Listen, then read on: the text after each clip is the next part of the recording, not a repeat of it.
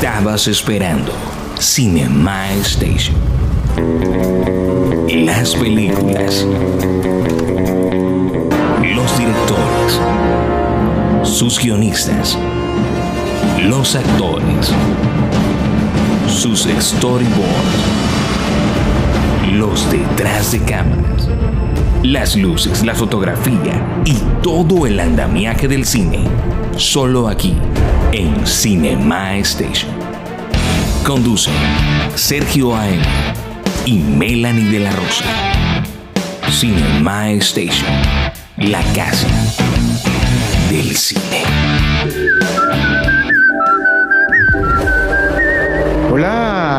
Amigos de Cinema Station, bienvenidos a lo más concerniente al séptimo arte. Hoy vamos a analizar junto a Melanie de la Rosa una de esas cintas de 2022 que alcanzamos a ver en estreno en este venidero 2023 o en este año vigente. Melanie, amiga, ¿cómo estás? Bienvenida. Muy bien, gracias. Aquí feliz, otro episodio. Un episodio más. Un episodio más y me vuelvo con un holograma. Un episodio más. Bien. Em, bueno, lo que pudimos analizar eh, de Megan es, es, un audiovisual, es una producción cinematográfica que tiene muchos adeptos, que mm, toca una temática que le gusta mucho a las personas de todo tipo de edad, de todo tipo de público, pero en especial aquellos que gozan entre la edad de, entre la edad de los 15, 16, 17, 18, 19, 20 años, podemos llamarlos esos, esos adolescentes, llegando a la mayoría de edad en Colombia. Recordemos que en algunas naciones la mayoría de edad es a los 21 años. Desde ese contexto social, desde ese contexto cultural, pasando por la física cuántica, por la cibernética y por todas maravillas de la ingeniería, a, a Megan la analizaste desde el punto de vista de inteligencia artificial o desde el punto de vista de la cibernética, Melanie? Eh, inteligencia artificial y robótica, pues básicamente. Sí, ese tipo de nuevas tecnologías, vamos a decirle, pues. Exacto. Y, y la premisa, de pronto, habrá quienes puedan decir que la premisa eh, de Megan es cliché. Y yo podría decir que 50% sí, pero también podría decir que 50% no. Porque en realidad eh, la puesta en escena que vi de Megan, para mí fue algo no novedoso, pero para mí fue algo que oxigenó dentro de las fusiones de géneros como acción, drama, suspense psicológico, thriller psicológico, como querramos llamarle. Y si a eso le ponemos o le agregamos el condimento de que eh, muchos, muchos no sabemos cómo lidiar con niños, con infantes, 5, 6, 7, 8 años, porque pues eh, algunos no nos preparamos para ser padre. Nos llega en el momento en que, uy, no pensé. Pero sí. entonces lo digo porque hubo un pasaje para darte el cambio, para escuchar tu óptica, que siempre es muy buena, eh, acerca de que la tía de, de Katie, eh, ella creó la muñeca con sus algoritmos, con sus cosas, para que la protegiera y para que la ayudara. Pero dentro de esa protección no le dio un algoritmo de que eh, no se trataba de que se sintiera en peligro la humana, la niña en este caso. ¿Cómo lo viviste?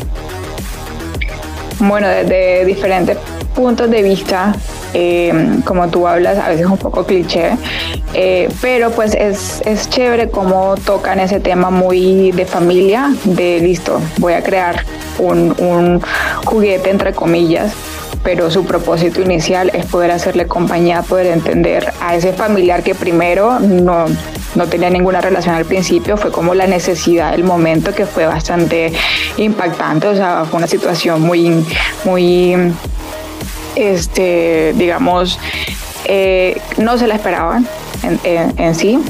Y pues dentro de su, pues vamos a decirle, eh, mentalmente lo que, o sea, la intención de esta, de pues la tía de la, de una de las protagonistas, pues eh, quiso como solventar esa necesidad fue con lo que ya sabía hacer. Que Exacto. si es algo humano o no, pues sabemos aquí entre nosotros que de pronto no es la solución más humana, pero era lo que ella entendía como solución, como no lo hago solo por mi trabajo, porque me están pidiendo hacer un proyecto de este índole y tal, sino yo quiero ayudar a mi, a mi sobrina porque es la única forma que sé hacerlo. Entonces, eh, sí, pues por diferentes percances, digamos, crearon una muñeca semi perfecta, pero justo ese, ese aspecto que le faltó, ese protocolo que tú hablas, eh, era el más importante y es el que la hacía, entre comillas, humana y que pues a veces entender eso es imposible porque pues no pretendemos que una inteligencia artificial tenga sentimientos eh, o tenga esa lógica detrás de que, es discernir entre lo bien lo bueno y lo malo. Entonces, em, eso, digamos, es lo que oxigena un poquito la temática, eh, el tema del guion. Como pues dijiste también, no es algo nuevo, pero pues es interesante cómo lo, cómo lo, lo, muestran. Y sí, pues más que todo e, en ese aspecto es como lo, lo, diferente, pero pues ya, ya hemos visto, digamos, esas situaciones en otros aspectos menos tecnológicos, menos avanzados y es pues interesante cómo adaptan este terror a la época actual. Y por eso es que pues tú mencionabas el hecho de que a, los niños o a los preadolescentes em, de ahorita es lo que más le llama la atención porque es algo que pues no que posiblemente le pueda pasar pero es algo hacia ellos. O sea es una temática que no solo va a los padres sino justamente a ese esos niños con aquí spoileando un poco de adicción a la tecnología. Yo, yo pienso que Gerard eh, Johnstone, quien es el realizador de esta obra audiovisual, supo encajonar o supo encuadrar las piezas de la temática que tenían, de la historia que nació de su guionista, una historia de su guionista y que lo convirtieron en guion. Y en realidad para mí, desde el punto de vista técnico, cinematográfico, Megan funciona perfectamente. Y te voy a, a decir y a nuestros amigos suscriptores porque para mí funciona perfectamente yo tuve la oportunidad de ver el backstage o el behind the scenes, como queramos llamarle, este, y en realidad quien personificó o estelarizó a Megan es una nena, una nena real de carne y hueso. no es un robot. Exactamente. Tal cual. Entonces a la nena, el maquillaje que le colocaban, eh, esas prótesis de polipropileno, creo que es que le llaman, no recuerdo bien, que le colocaban en su rostro, pues para hacer sus facciones entre lo humano y entre lo robótico o la robótica eh, y los movimientos, cómo tuvo que, perfeccionarlos para dar la sensación de que evidentemente eh, no es un humano. Entonces eso me gustó mucho. Eh, quizá, quizá, ok, voy a meterme antes de llegar allá. Quizá mm, lo único que para mí no estuvo bien, o no me gustó, no es que no estuvo bien, no me gustó personalmente, esto es a personal a Sergio AM, fue mm, la visión de Megan, pero la visión dentro de Megan, es decir, lo que nosotros percibimos para hacer una muñeca con la tecnología de hoy en día, creería que ese, ese, ese efecto que le dieron a ella de poder analizar los estados anímicos, de poder analizar la personalidad de los seres humanos que estaban dentro del entorno de Katie, pues eh, fueron muy flojos en el sentido de que fueron muy anticuados para mí. Hoy en día vemos Terminator de 1984 y esos, esos efectos, esos VFX de Terminator son superiores a los de Megan.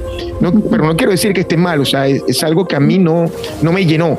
Pero en los sonidos, cuando ella se desplazaba, los folies de ella caminando, fantástico. Me hizo, me hizo recordar a la mujer biónica, al hombre nuclear y todo esto, Sam. Sí, sí, pues la intención se cumplió en temas de cómo mezclar eh, los folies tecnológicos, así como mecánicos, con de terror. Sí, con toda esta musicalización, eh, efectos sonoros que te provocan pues susto, sabiendo que uno pues no estamos hablando de un fantasma, de un monstruo ni nada, es un robot.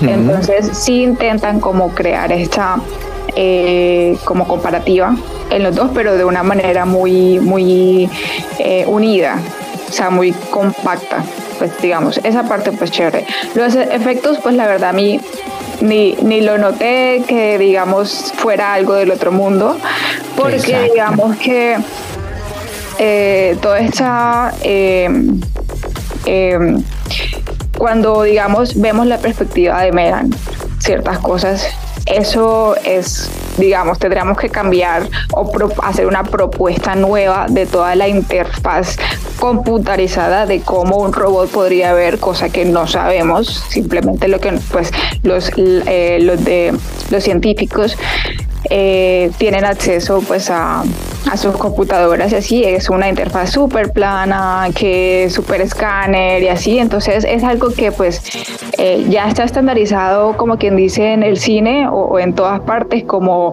este es el view del, del robot ¿ya? Entonces, pues sería chévere verlo de otra manera, pero pues es lo que... Eh, eh, eh, digamos, en todas las películas nos los ponen así, ya uno lo relaciona, ya es como que, bueno, hace mucha alusión a esto. Pero pues sería interesante ver como otra, otra perspectiva, otra propuesta de este, digamos, de esta vista, o sea, de este, no sé, pues punto de vista del, del robot. Sí, Sam, em, un comparativo, pues obviamente tiene que ver con todos los aspectos que están dentro del séptimo arte, cómo vestían la forma de su vestuario, de sus atuendos de Megan con Katie, o sea, había una diferencia abismal.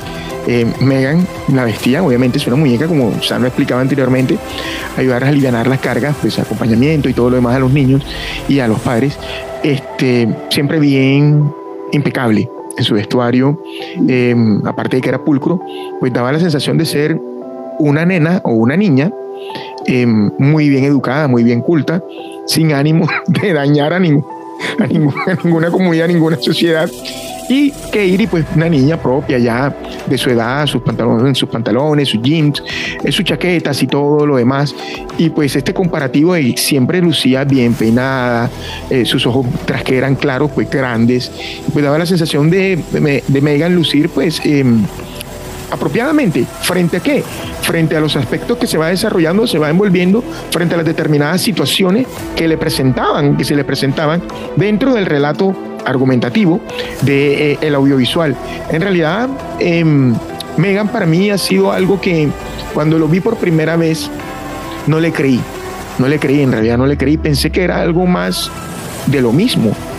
Pero cuando ya fui a la pantalla gigante a verla, eh, me pareció y sigue pareciendo una propuesta interesante. Tanto así eso, tanto así fue que estuve leyendo en foros y cosas de estas que ya se está hablando para realizar una segunda parte de Mega. Y ah, fue un poquito predecible desde que quedó en el sistema que tenía la tía de Katie. ¿Cómo se llamaba? ¿Samantha o Alexa? No recuerdo ahora el sistema, el nombre. Pero pues eh, básicamente cumple la misma función. Exactamente, solo que esta era tangible, Megan, y la otra sí era mucho más a, a, I o I o I A. Pero en realidad eh, fue una fue una propuesta interesante, para mí fue una propuesta buena y aparte de eso, tuvo muy buenas críticas en lo que pude leer, en lo que pude ver. O sea, la película caló bien frente a los ojos de los espectadores y del cinéfilo y de todas estas personas que están dentro de los gremios de las críticas eh, cinematográficas. Sí, yo creo que esta propuesta, pues primero es una cinta de terror, thriller. Eh, bastante predecible, pero eh, lo, que es predecible es el hecho de usar la narrativa de un contexto real a supuestamente ficción que es esto que la inteligencia artificial va a tomar dominio de las cosas, que por lo general eso lo hemos visto en películas muy antiguas que pues se veía como ficción netamente, como algo futurista. Ahorita estamos hablando de la realidad del momento, que si llega a pasar o no este, eh, estas circunstancias de que eh, no sé, tu teléfono te empieza a mandar cosas raras, que el Siri te empieza como a contestar raro eh, y empieza como a controlar. Hay personas que tienen la casa inteligente, o sea, que es el, foco, eh, los electrodomésticos, todo esto y es precisamente crear como esa tensión en el contexto real de pues la tecnología actual.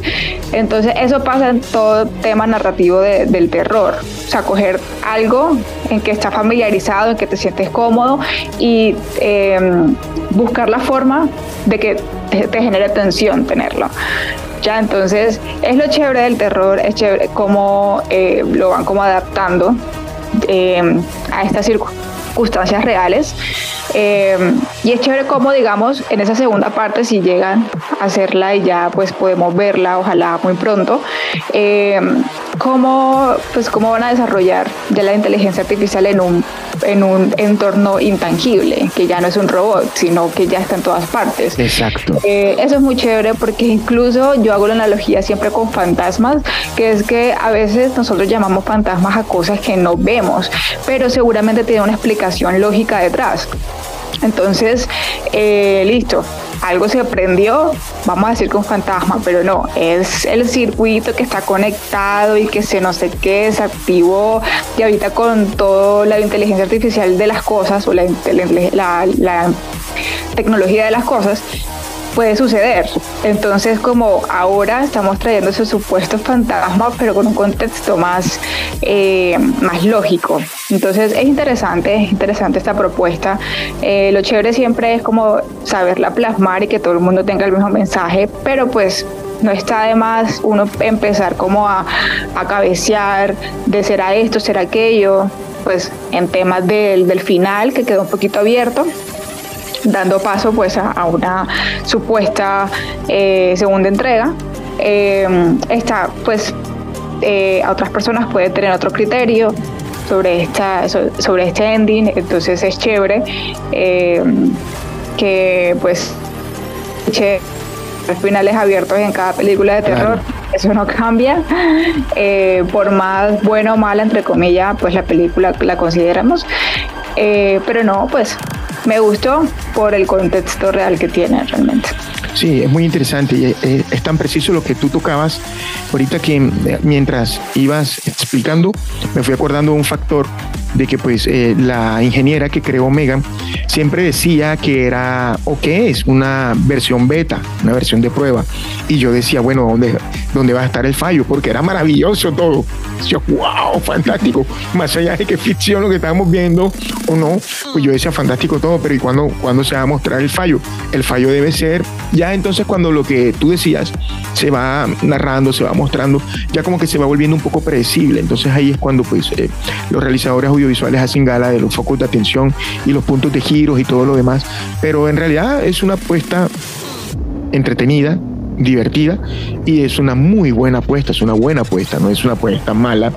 Usted va a la sala de cine, en caso de que todavía la estén exhibiendo o la estén presentando, pues le va a gustar, se va a divertir, va a, tener un entretenimiento, un tiempo que le va a dedicar a algo que lo va a hacer, pues... Em, reflexionar en cuanto a los sentimientos, en cuanto a toda esta puesta en escena de los niños y lo demás. En realidad es una, a mí me gustó mucho, me pareció una muy buena película y pues lo que tú tocabas ahorita, bueno, y cómo, cómo irán a concadenar pues la segunda parte, ya se volvió universal, ya solamente no es la muñequita en eh, la fábrica o en el, la compañía que pues eh, crea juguetes, entonces es algo que es muy interesante como para seguirle ahí con, con lupa para ver cómo la van a cómo la van a crear, cómo la van a, a traer. Otro puntico que me, pareció fantástico, aparte de los folies, aparte de la música, aparte de todo esto, eh, fue su diseño de producción, pues fue algo muy, muy sencillo, las calles, una casa, un auto, una compañía. Eh, creo que la película gozó un presupuesto de 12 millones de dólares, creo que fue así, porque pertenece a todo lo que es independiente. Recordemos que, como lo hemos venido diciendo, no todo lo independiente es bueno, no todo lo independiente es malo, no todo lo independiente es de bajo presupuesto y todas estas cosas, pero fue una, fue una película que para mí fue gratificante, fue algo que más allá de que sepamos de que habían cosas de cliché y todo lo demás que hemos estado acostumbrados a ver, pues fue una propuesta eh, que oxigenó un poquito el género en cuanto a lo que Sam decía, en cuanto a la tecnología mezclada, fusionada con los humanos, con los seres vivos, con los seres humanos y todo esto de lo demás, me pareció fantástico en realidad. Y la vecina, eh, la vecina esa figurante que estuvo, uy, la vecina, sí, muy creíble, porque yo creería que en todos los vecindarios, todos los conjuntos, en todos los barrios debe haber una vecina así como esa que tenía Katie y Megan. En realidad, Sam, me gustó mucho, eh, la recomiendo para aquellas personas o aquellos suscriptores que no lo han visto, que lo hagan. También pues les recuerdo que a todos los colombianos, a los que están dentro del territorio nacional colombiano, el día lunes 13 de febrero eh, va a estar el día festejándose o conmemorando un aniversario más del día eh, del cine. En cuanto a las entradas van a estar a un dólar para aquellas personas que no son de acá, que me puedan comprender, se va a hacer el precio.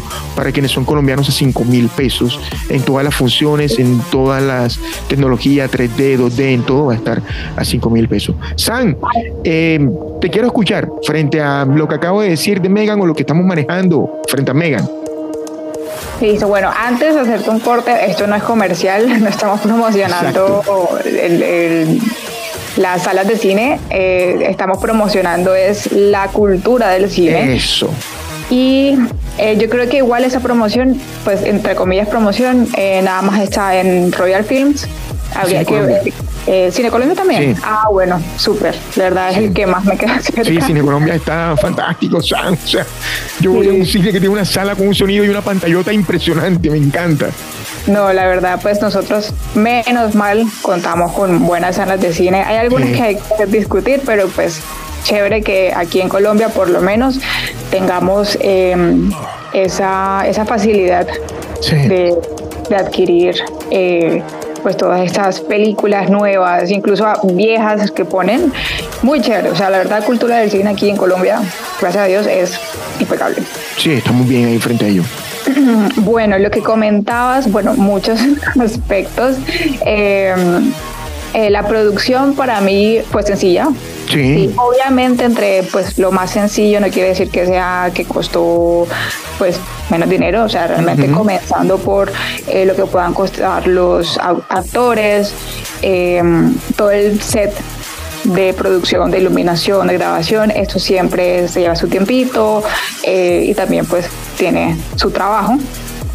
Eh, pero lo que decías es, pues sí, no es nada complicado, la, escenografía no es algo que mm, vaya a ser complicado.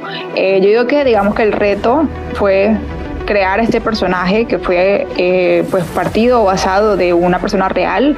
De hecho, la chica que, que dio vida a, esta, a este personaje es bailarina profesional, ¿sí? y es una chica muy joven o sea, no, no tiene, creo, creo, no tiene más de 17 años nacional. Eh, ha competido en, muchos contests estos de eh, baile, o sea, yo vi un video, la verdad me encantó. Eh, y es chévere cómo utilizaron ese estilo tipo ballet con un poco de, no sé exactamente, pero es como tratar de personificar un robot con un poco de creepy o sea, como un estilo muy terrorífico eh, y que la verdad, pues, es 100% real. Sí. Entonces es interesante esto, el tema del maquillaje también, que digamos que no diera un efecto extraño, eh, sino que te vendiera bien la propuesta. Y hablando de eso, pues sí tocaba un tema de lo que mencionaba del, de, cómo está vestida Megan, que, hace como una comparativa con, con este, la chica. Katie. Eh, sí, con Katie. La verdad, a mí, o sea, sí peleó un poquito porque dije, bueno, o sea, ¿para qué otra vez estar intentando hacer una muñeca terrorífica vestida como si fuera, no sé, los años victorianos? o sea, muy, muy antigua, muy que bien portada. O sea, yo entiendo pues todo el trasfondo detrás, que era lo que mencionabas, pero es como, bueno, ¿qué tal si realmente crean una muñeca un poco más actual? Exacto. Eh, pero no sé si eso vaya a traer repercusiones como que va a estar un poco más relacionadas con los peligros actuales, con los, digamos, los, los terrores actuales y traer una versión un poco antigua, si es como inocencia, como que no está familiarizada con, los peligros actuales. Eh, y pues puede crear ese contraste. O sea, chévere por, por ese aspecto, pero la verdad yo siento que ya está demasiado cliché eso de, de muñecas o muñecos. Eh, endemoniados, pues digamos, en este caso no, no está poseído, está poseído por la tecnología, pero pero sí, digamos que pintarlo en un contexto más real, o sea, eh, menos como falso, menos como muy antiguo, de muñequita antigua de porcelana. Eh, ya lo hemos visto en otras entregas, Anabel, este, pues Chucky, que mucha gente lo, la compara, que es como la versión Chucky mujer, porque pues quería cumplir con lo mismo, solo que pues en otros aspectos em, tecnológicos terrenales, no sé, aspectos. Y, pero sí, o sea, físicamente, digamos, es, es interesante la propuesta. Sí, es interesante. Eh, Sí, que la verdad para mí sería súper chévere que crearan, eh, no sé, en la próxima entrega una versión un poco más em, eh, digital, que ya no veamos una Megan eh, no ficticia, sino física, o sea, tangible, y ya lo veamos, la veamos en un aspecto más como trascendental y a ver cómo la, cómo se la imaginan. O sea, cómo imaginamos ese ente que no está aquí, que está allá, que está en todas partes, eh, que es simplemente una tecnología que se salió de control. O sea, sería interesante ver una propuesta intangible de ella, eh, un poco así trascendental, como omnipresente, como Exacto. bueno. ¿Cómo la hacemos? Así un tipo Sordon o un tipo eh, no sé, estas películas que, resulta que el, plot twist es la computadora, la inteligencia artificial de la computadora, entonces es una cara así como en 3D, súper extraña. la verdad, uno no, sabe qué esperarse, pero ojalá sea una propuesta chévere. Em, este, y nada, pues en general, la verdad, recomendadísima. Eh, principalmente pues para analizar en temas de cine, de contexto social, el mensaje, eh, todo esto porque pues no le vamos a mentir, es, es eh, tiene una temática muy cliché y que pues muchos pueden discernir, pueden pelearse un poquito sobre no, esta película no vale la pena y tal, pero pues a ver, toda película vale la pena ver y rescatar ciertos aspectos, aunque no nos parezcan los más asombrosos. Sí, me sumo a tu comentario, coincido, es así. Tiene cositas ahí que hemos visto, pero también tiene otras cositas que no hemos visto. San, em, ¿cómo estamos en cuanto a la página que nosotros tomamos como guía, como referencia en Rotten Tomatoes en cuanto a Megan? ¿Qué, la verdad, comentarios tenemos? La verdad me extrañó un poquito porque en redes sociales lo que veía era pura crítica un poco negativa o satírica. Eh, sí, porque yo creo que eh, se vendía un poquito de terror más allá eh, y la gente pensaba que iba a ser como la película de terror del año. ¿sí? Pero pues no le fue tan mal. En, en la página tiene 94 que la verdad pues sí es alto, y por la audiencia tiene 78%. Entonces, pues sí, la verdad, eh, aunque la página diga esto, sé que hay comentarios esparcidos de que pues dio hasta dio más risa que miedo. Había comentarios así. Entonces de pronto, eh, primero pues ya el contexto sabemos que darte miedo a un contexto real puede que no sea la solución simplemente para crear miedo en algo. O sea, una película de terror con algo que tú ya estás familiarizado puede que no te caiga tan bien. Claro. Sin embargo, eh, pues lo que cumple eso es el cine, es el sonido, los, eh, los em, em, la escenografía, los personajes, cómo hacen todo el acting, cómo utilizan eh, los planos o los movimientos de cámara. Eso es lo que te puede asustar, eso es lo que te puede generar este hacer énfasis en cine de horror o misterio o thriller. Pero ya, ya la narrativa es lo que pues define todo y es lo que pues al espectador le llega o no le llega. Pero pues a mí la verdad sí me asustó un par de veces. Sí, sí, generó eh, pánico, exacto, un par de veces, pero pienso que el enfoque ese de terror no, no era, o sea, por ahí no era, pero lo demás han funcionado. Sí, es una crítica satírica pues de la tecnología y de la inteligencia artificial eh, y pues no sé, es una combinación de varias cosas, pero pues eh, chévere que tenga esta calificación porque por lo menos sabemos que a gran parte de la audiencia le gustó. Y es chévere cuando hay esa discrepancia de no o sí, o es chévere. Se forma un, feedback bacano. Eso quiere decir que de cada 100 personas, a 78 les agradó Megan. Y eso me parece que está, está bien. Em, se vienen cosas buenas, se vienen los Fablemans, la película o el biopic de la infancia y adolescencia de Steven Spielberg. Tenemos ahí el menú, se vienen cosas interesantes, no desesperen. Quienes me están viendo películas, todas esas películas que Melanie y yo le hemos hecho shorts, todas van a estar acá. Simplemente pues hay cosas que necesitamos como que sacarlas primero que otras por su grado de recordación, pero todo, todo va a estar acá. Hey, suscríbanse, suscríbanse al canal, compartan el, el podcast con sus amigos, con sus familiares. Eh, ustedes van creciendo, nosotros vamos creciendo, vamos a tener más contenidos.